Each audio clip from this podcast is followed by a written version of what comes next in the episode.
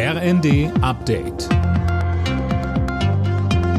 Stündlich neu. Auf den Punkt informiert.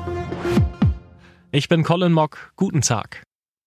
Lange hat's gedauert, tagelang wurde diskutiert. Jetzt haben Bundestag und Bundesrat den Haushalt für das laufende Jahr beschlossen.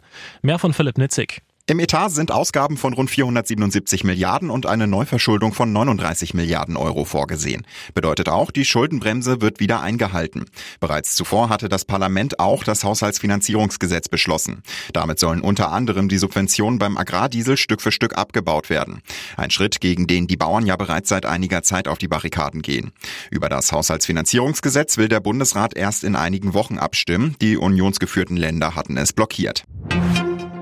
Kiffen soll in Deutschland bald weitestgehend erlaubt sein. Die Ampelparteien haben sich jetzt endgültig auf die Teillegalisierung von Cannabis verständigt.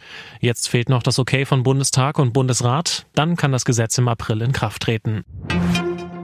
Wer heute mit Bus oder Bahn fahren will, muss sich vielerorts nach Alternativen umschauen. Bis auf in Bayern wird in allen Bundesländern der öffentliche Nahverkehr bestreikt.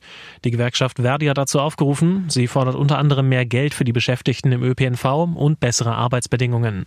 Harald Kraus von den Dortmunder Stadtwerken sagte im ersten. Ich glaube, am ehesten könnten wir entgegenkommen, wenn wir gemeinsam feststellen, dass das System im öffentlichen Personennahverkehr chronisch seit Jahrzehnten unterfinanziert ist. Alles das, was wir vereinbaren, geht natürlich unterm Strich zu Lasten der Kommunen, weil wir natürlich den Nahverkehr über die Kommunen finanzieren müssen. Bundesinnenministerin Faeser will Verbindungen der rechten Szene nach Moskau schärfer in den Blick nehmen. Den Funke-Zeitungen sagte sie, der verlängerte Arm Moskaus darf nicht in unsere Parlamente reichen.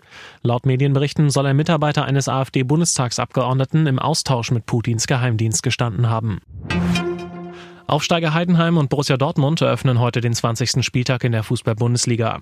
Im Hinrundenspiel im September verschenkte der BVB eine 2 zu 0 Führung und kam am Ende nur zu einem 2 zu 2. Anstoß heute 20.30 Uhr. Alle Nachrichten auf rnd.de